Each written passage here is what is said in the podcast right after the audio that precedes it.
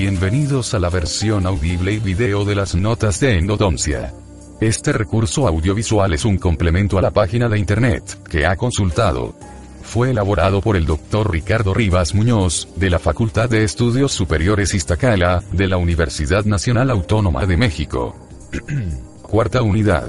Instrumental especializado en endodoncia. El tema que voy a leer es, dentro de la descripción de cada uno de los instrumentos endodónticos, y siguiendo la clasificación de Grossman. Los instrumentos para la ampliación y conformación del conducto radicular de tipo manual. Las limas K-Flex, fabricados por Kerr, tienen un corte transversal romboidal, o en forma de diamante. Las espirales o estrías, son producidas por el mismo procedimiento de torcido, empleado para producir el borde cortante de las limas tipo K normales. Este nuevo diseño, presenta cambios significativos en cuanto a flexibilidad, y eficiencia del corte. Los bordes cortantes de las hojas altas, están formados por los ángulos agudos del rombo, y presentan mayor filo y eficacia cortante. Las hojas bajas alternadas, y formadas por los ángulos obtusos de los rombos, actúan como un barrenador, proporcionando mayor área, para la eliminación de mayor cantidad de residuos. Esto es todo por ahora. Para ver las ilustraciones sobre el tema y la bibliografía, deberá consultar el sitio www.istacala.unam.mx, diagonal, R. Rivas.